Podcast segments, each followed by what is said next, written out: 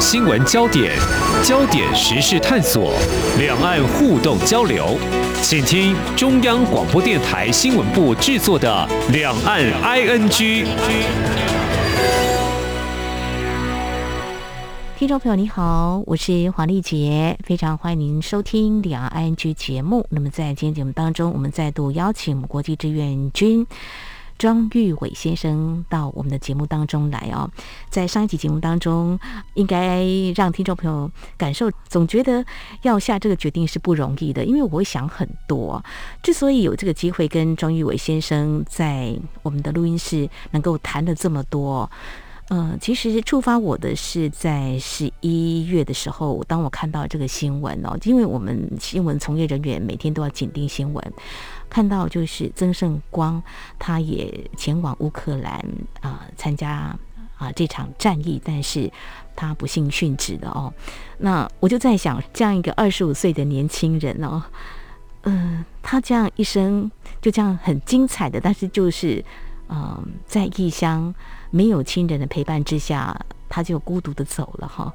当然，他的嗯家人也送了他最后一程，好远道到乌克兰。我们也看到乌克兰军方为曾圣光办了告别式。其实我心里有蛮多的感触哦。刚才我还特别拿了这个我们媒体的报道，那创先生也特别看了一下哦。嗯呃，所以庄先生，你之前就认识曾圣光吗？对。哦，你说在台湾的时候吗？不是，就是说，嗯、呃，我在乌克兰的时候。你在乌克兰的时候，嗯，大家都在乌克兰才知道说你也来自台湾。哎，不是这个样子的，嗯、不是，是他要来乌克兰之前，他会问我说：“哎，嗯、呃，我们来乌克兰要带什么样的东西？”这样子。哦。我有跟他讲说要带什么样的东西呀、啊？嗯。比如方说，你要带一双好走的鞋子啊，因为公发的鞋子你可能穿了脚会痛啊。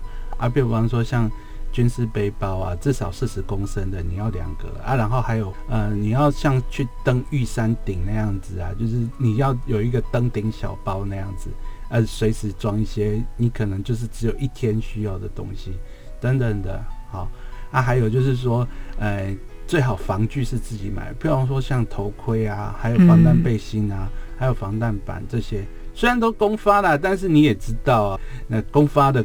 毕竟不会比好这自己买的好，尤其我们台湾的头盔或者是防弹背心或防弹板的品质，比一般的国家都还好，这品质是不错的。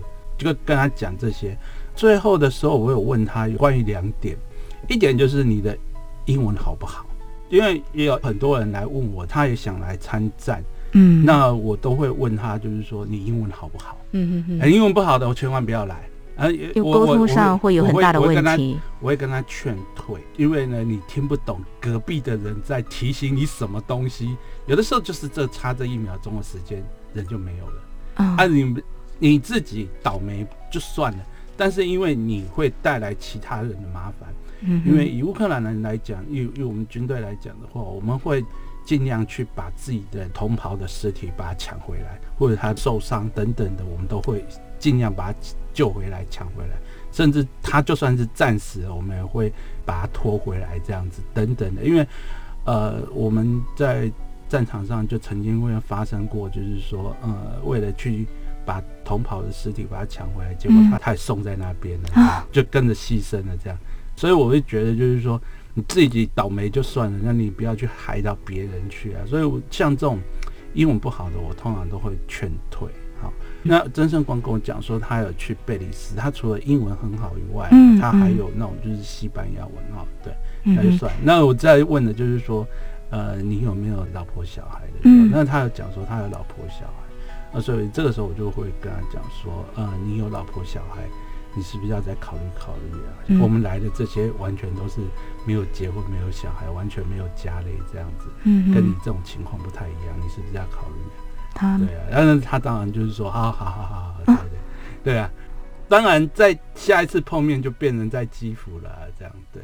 哦，在基辅就有碰到他是吗？呃，后来他来的时候，对，因为呃那时候就是要变成就是说想把大家的事情，嗯、呃，就是记录下来写下来这样子，所以就是说呃有机会的话就把这些国际志愿军的人找来，就是一个一个访问这样子。因为我本身是念台湾文化研究所，就就算是在做口述历史那种感觉，我想说把他们这种事情记录下来。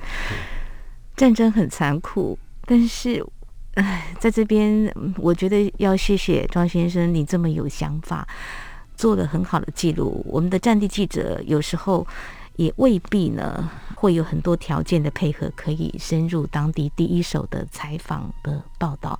你们比 我们战地记者哦，嗯，还勇敢哦。所以我在上一集节目当中不是有说嘛，冲锋陷阵套在你身上呢，是更贴切的。我们记者呢，也是会有记者魂的啦，可以看到有第一手的采访报道，但是在这个战地之下，能够让外界的人知道到底发生了什么样的事情。所以其实你也是有跟曾圣光谈，你真的要来吗？对对对对。因为你已经在乌克兰，你更早到那个地方亲历所谓现在进行式的战争，你知道决定或许容易，可是到了当地，如果你后悔了怎么办呢？要再回来吗？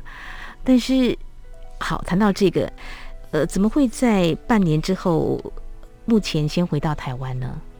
不是这样子的，因为我的那个单位啊，嗯、我们是一个连，然后我们那连的一半是英文很好的乌克兰人，那、嗯、一半是外国志愿军，那我们是这样子凑起来的。嗯、那我们经过了。诶，基辅保卫战，然后哈尔科夫的保卫战，以及谢维尔斯克三次的保卫战，那就是说已经有这种经验，嗯啊，然后呢，因为他们对于英文接受度很高，所以变成说，因为我们上场，然后下来大概就休整，然后最后一次休整的时候是八月十六号，那时候就是大家又集合好，集合好的时候，那长官就宣布说。我们那另外一半的乌克兰人，他们呢要去受训十二周，嗯，然后接受全部美军的军械的训练，就是换美械的军训练，训练十二周。那我们这些留下一半的这些外国志愿军就变得没有事情做。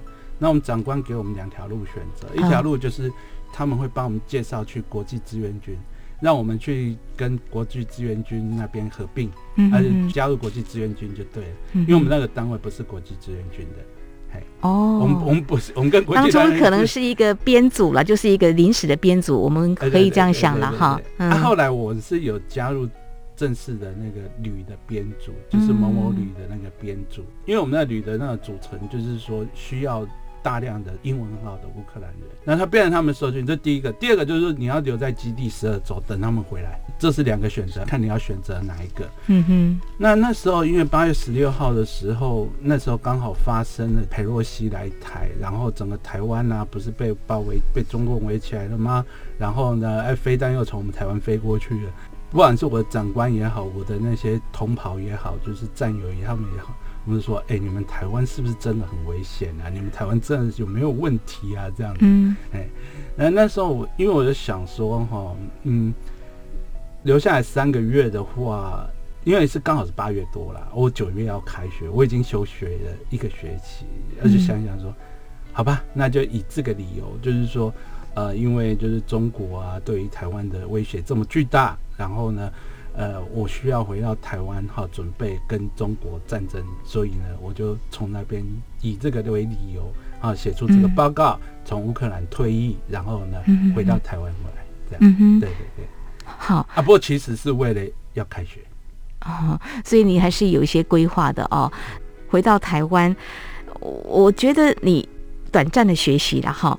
那那些国际志愿军，他们是来自哪些国家？他们对台湾跟中国大陆会有所认识吗？有些人对所谓的两岸的情势，我们这样讲，两岸两岸，有些国家是不太清楚到底两岸之间发生了什么事情。台湾，呃，Republic of China，那就是 China，他们会对中华民国跟中华人民共和国有所认知吗？你认识的这些国际志愿军？哎，不管是我的长官也好啦，或者是我们这些国际志愿军的战友也好。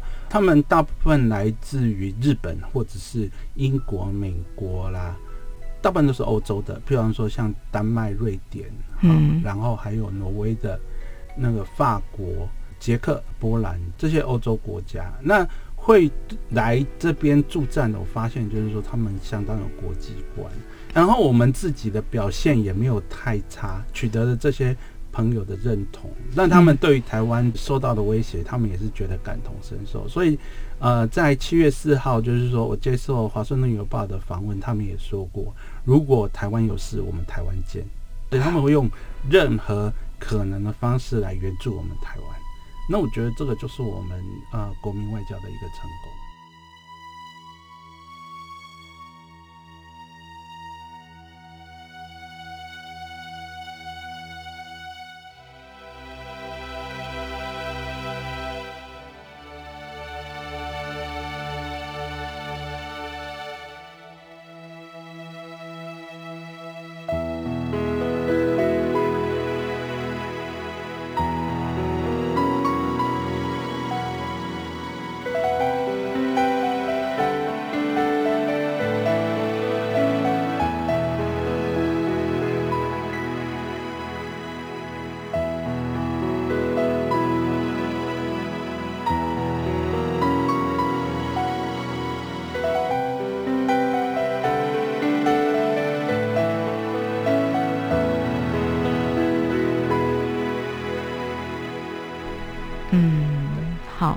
你刚有提到就是台海战役嘛，哈，你提的这个时间点就是裴洛西议长到台湾之后，中国大陆对台湾采取这个围台军演啊，那也激起了我们台湾民众的爱国心啊。那爱国心呢，我们再继续看下去，就有没有实际的行动？不少的民调都说，嗯，愿意为台海战役上战场哈。那我们觉得。呃，这样是士气的一个鼓舞，但是真的，如果假设两岸之间有一些冲突，到现在还有人在呃讨论，就说为什么俄罗斯会向乌克兰来开战？哈，我们也许就想这是一个政治人物的决定，但是就是战争就引爆了，你在当地也会看到了很多也许不忍卒睹的画面。你说难民营有吧？有看过？嗯，对啊，因为你要进去的时候，你就是从难民难民营那边，就在乌克兰的边境。乌波波兰，对对，乌克兰跟波兰是是是，我们大家看到地图呢，就乌克兰旁边就是波兰嘛，哈，对对，那有蛮多的呃难民会在波兰，你们从波兰那边进去嘛，所以看到很多难民。其实当时第一时间，周边国家他们有些会在越过波兰到了德国或哪些国家哈。好，我重点是在于说台海的军事战役，如果呃像民调所显示的这样子的不低的一个情况之下，愿意上战场。你为乌克兰挺身而出了，那如果台海战役的话，你又是一个中尉退伍的，为台海一战是毋庸置疑的呀。对啊，嗯，对对，一定的啊。不过很可惜的是，我已经退役了。不然的话，以我们来讲的话，我至少是连级的军官了。嗯，至少如果我被征召被召回去，就是说要准备后备役，当做那至少我们那个连呢。因为我本身有经验的话，我会告诉他们怎么样会比较有战力，至少我那个脸会比较有战力。不过蛮可惜的是，我已经退役了。退伍军人或许到时候也是很重要的后援，呃、已经免疫，就是我的年纪已经五十一岁了，嗯、不是退役，讲错了，是免疫。免疫，但是让我们看到国际志愿军是不分年龄的，对，只要你有那份心，你有实际的啊这样子的技能。这个是重点啊，呃，您有从军的经验，所以在第一时间您就赶赴了乌克兰，所以也被接受了。大家也看到台湾人的勇气，嗯，跟英勇的一面，那也做了一些筛选。您也经历了所谓第一次世界大战的那种战争的形态，还有所谓的现代战争，那。不管台湾的兵役制度是如何了哦，呃，当然现在大家讨论比较多的就是啊、呃，我们现在的这个啊、兵役要延长到一年，呵 呵呃，当然要看政府的决定，还有嗯、民众怎么样来看待未来的两岸的情势，是不是要为台湾而战？但是刚刚听你分享了你在乌克兰的这三个城市，你所经历的、所受到的相关的训练，实战的训练，其实。还蛮不容易有这样的机会的哈。那老实说，你在上一集节目当中提到八二三炮战，那现在我们当然是希望不要有战争，但是是一个假设的情况了哈。这种实战是不容易的。那你从乌克兰，他可能没有料到俄罗斯会对他展开军事行动，后来他们自己的军队还是能够派上用场，而且打那么久。您如果从这个军队的实力的硬碰硬的这样对打，你觉得呃，这不对称战力的，您觉得可以有哪些经验？或许也可以给我们台湾。如果说，当然是以军力来看的话，我们也许呢要更增强我们各方面的应战，就是以小博大啦。有什么样的启示呢？就是在乌克兰这次你短暂的停留半年的时间。对，那我首先要先讲的就是说。在过去我没有参加过基辅防卫战的时候，我跟大家都是一样，我就想说，台湾到底能撑几天呢？啊？是三天还是三周还是三个月？然后就会被中国打下来的。那但是经过基辅防卫战以后，我个人觉得是，你只要就是后面有源源不断的那些支援，嗯，我们不需要美国人什么派兵参战，不需要日本人派兵参战，你只要给我们武器，我们单是。台湾，我们就直接可以把中国打败了，好不好？为什么呢？因为你要想想看啊，基辅的话它是陆地相连，结果呢，你想想看，它曾经发生过六十四公里的长蛇车嘛，对不对？嗯。那车子打坏了，对不对？车子打坏了，人还可以跑啊。嗯。那请问一下，船打坏了，你要跑到哪里去？嗯，对。那所以其实台湾海峡对我们台湾来讲是一个非常好的一个屏障。嗯哼，对，啊，所以如果诶、欸、美国可以像支援乌克兰那样子啊、呃，一直支援我们武器的话，事实上光我们台湾就已经足够将中国打回去了，而且我们只要把他的船打光就够了，就不用玩了。然后你会说我们的海空军有那么容易被消灭吗？其实我们自己本身陆军的那种飞弹发射车也不少啊。嗯，对啊，你看打了这么久，俄罗斯的空军那么强大。对，其实，在战前对比，俄罗斯的空军非常强大，但乌克兰的空军非常弱小。然后，现在俄罗斯已经对乌克兰射了五千发的飞弹，嗯，啊，包括弹道飞弹、巡弋飞弹等等，他还是没有办法消灭乌克兰的空军。乌克兰的空军还是会跑出来给你捣乱一下，给你捣乱一下。对啊，所以你要消灭一个国家的空军不是那么的容易，你要整个把他的那防空力量解决掉。他的对海力量绝对解决掉，我认为是非常的困难。那以我们台湾，就是说，我认为我们台湾一定要对自己有信心。我们只需要有援助就够了，就是武器援助。为什么？就是说，今日呃乌克兰，明日台湾，因为他们在笑乌克兰没有欧洲，没有北约，没有人愿意派兵进去他们那边帮他们打仗。那乌克兰拿到的就是那些源源不断的援助。但他就可以撑到今天，嗯，对，甚至你会觉得乌克兰也许可以把俄罗斯整个打败掉，也不一定。那你就可以看得到，他们是以自己的军队，然后去跟那俄罗斯的军队去打。那我们台湾也可以做到啊，嗯，对不对？我觉得我从这一点，因为他们那边可是没有台湾海峡，他们要过来直接开着车就可以进那个。乌克兰的，是，但是你你要进台湾的话，你要么你就搭船嘛，是要么你就是搭飞机嘛。然后要搭船的，嗯、常常在讲说哈，你那种这个所谓很多船，然后来直接进攻台湾的，就是万船齐发。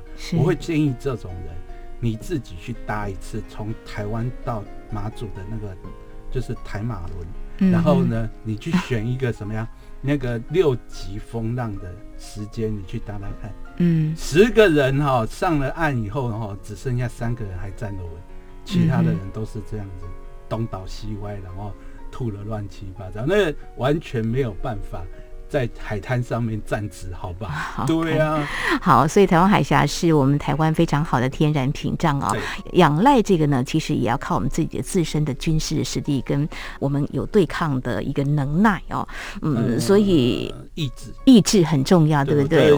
呃，就像以二月二十四号那一天来讲，其实是非常危险的。如果泽伦斯基跑掉的话，哦，那个可能就是兵败如山倒。但是他就是一个精神的一个挺住的，我在那边挺住了，是是是，我，都坐镇都没有逃跑，没有临阵脱逃了，都在这边跟着大家一起，对对对守住这个国家。因为这一点，所以我认为是因为这样子，所以乌克兰停下来，不然的话，真的他只要一流亡外面，他乌克兰就兵败如山倒。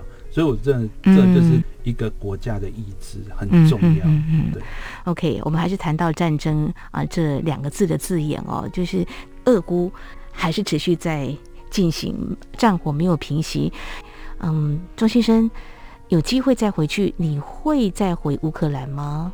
如果你的人生的这个规划还有一点一些想法的话，会再回去吗？当然了，那边只要。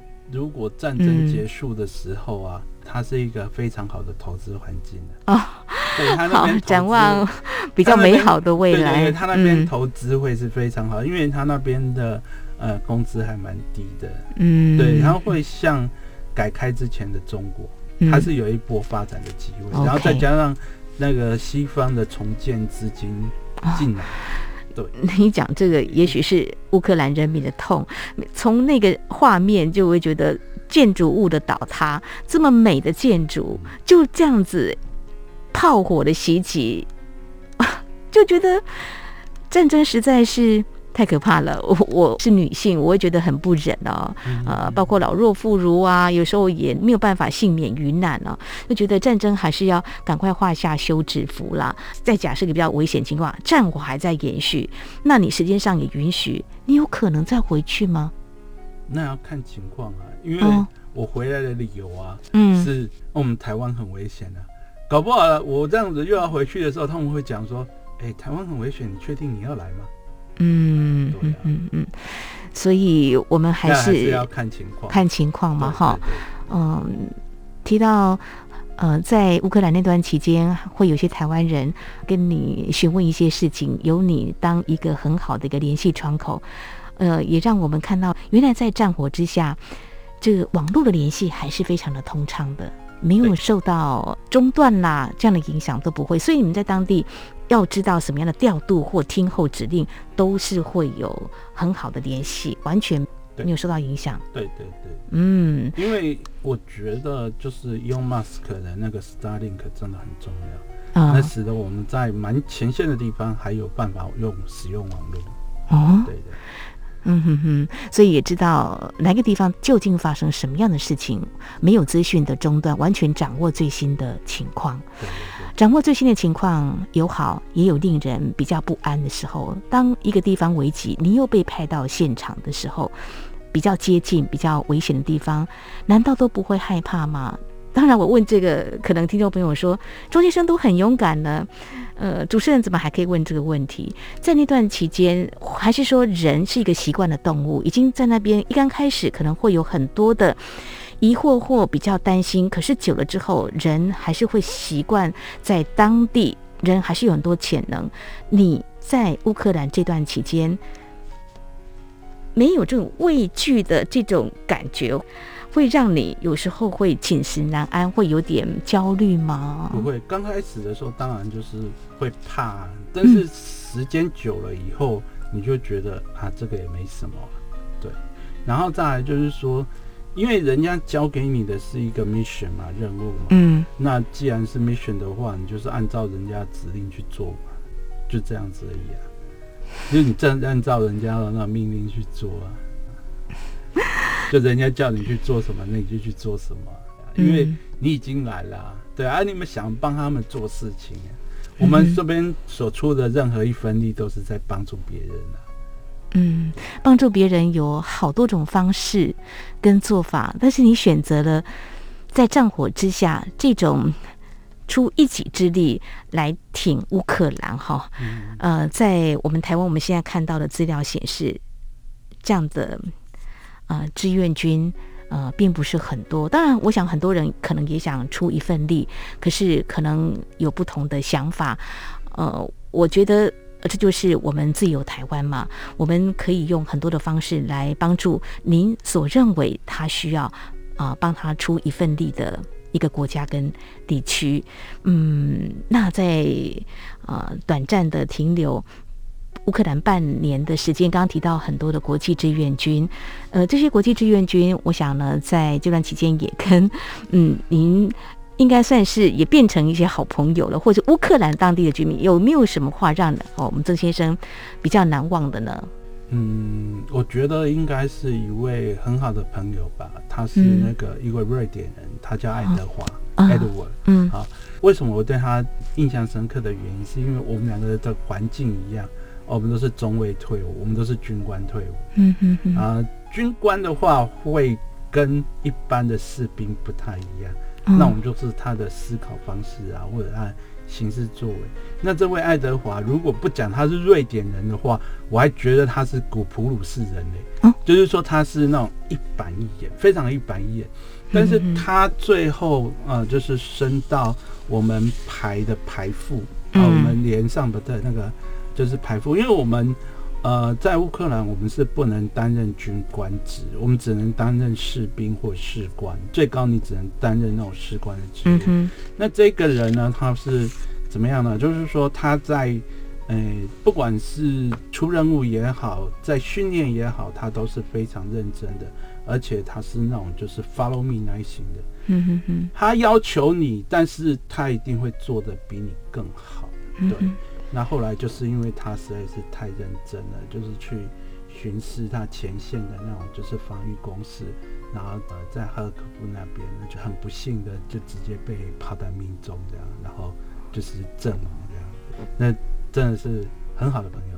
那我是很佩服他，然后我们两个比较有话讲，因为我们都是军官，然后就是说他也就是说，我觉得这个人就是说身先士卒，然后以身作则。这个军官，我就觉得哦，你们瑞典的军官真是不错，这种感觉。对，好，人生的不一样的决定，让我们呃台湾的志愿军呢，庄一伟先生呢，在乌克兰呢也结识了这样同样勇敢的来自瑞典或其他国家的啊、一些。这么勇敢的勇士哦，为乌克兰而战。我想很多的故事呢，在你半年的时间在乌克兰停留，对你人生来说，应该是一个难得的一个经历哦。那今天其实我们分享的这一些呢，非常谢谢庄先生带给我们。其实战火真的是无情嘛，哈、特别是您平安的归来，平安这两个字对你来说的话。应该是别具意义，嗯，应该是吧？对对对对，嗯，好，那人生啊、呃，每一页怎么样来写呢？听众朋友，您会做出什么样的决定？我们为庄先生啊、呃，他这样的决定，我们谢谢你，也非常开心，您今天能够这样子来跟我们分享这段经历，让我们在一般关心俄乌情势，只看到。士兵他们又攻打到哪里的炮火袭击到哪里的？但是我们今天缩小一个画面，也放大来看，当我们的人曾经在那段期间参战过，其实对很多人来说呢，有些炮弹的无情呢，把一些家园给摧毁了。所以刚刚庄先生提到一个比较乐观，就未来还有重建哈，我们真的希望赶快结束战争，有重建的一天。尽速到来，非常谢谢庄先生您今天的分享，谢谢您，谢谢，嗯、谢谢，谢谢。好，以上就是今天两岸 ING 节目，非常感谢听众朋友您的收听，黄丽杰祝福您，我们下次同一时间空中再会。